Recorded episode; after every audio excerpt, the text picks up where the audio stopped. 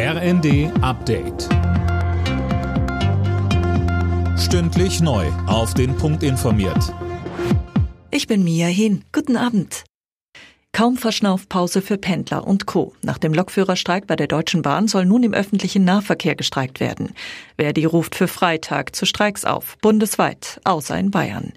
Die Gewerkschaft fordert vor allem Entlastung, also etwa kürzere Schichten, um die Berufe auch attraktiver zu machen.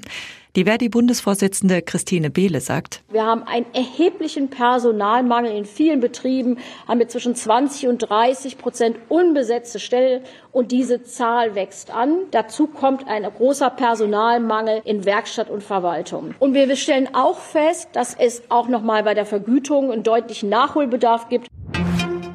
Gewerkschaften und Wirtschaftsverbände haben gemeinsam mit dem Bundespräsidenten ein Zeichen zur Verteidigung der Demokratie gegen Rechtsextremismus gesetzt. In einer gemeinsamen Erklärung heißt es, wir müssen als Standort Deutschland attraktiv bleiben. Jeder müsse sich in unserem Land sicher fühlen. Dafür stehen wir gemeinsam ein. Die KDW Group hat Insolvenz angemeldet. Zu der Gruppe gehört nicht nur das Luxuskaufhaus in Berlin, sondern auch das Alsterhaus in Hamburg und der Oberpollinger in München. Bedeutet das jetzt das aus für die drei Luxuskaufhäuser, Christiane Hampe? Nein, der Betrieb der Kaufhäuser geht auch erstmal weiter, denn die Geschäfte laufen eigentlich gut. Hintergrund des Insolvenzantrags sind, wie bei der Galeria-Insolvenz, die hohen Mietverträge.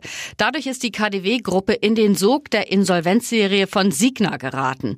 Experten sehen in der Insolvenz dann auch eher eine Chance, die hohen Mietverträge jetzt loszuwerden und sich neu aufzustellen. Aufatmen bei den Royals. König Charles ist wieder aus dem Krankenhaus raus.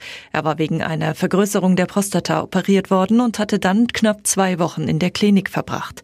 Und auch Prinzessin Kate ist nach einer Bauch-OP wieder zu Hause. Alle Nachrichten auf rnd.de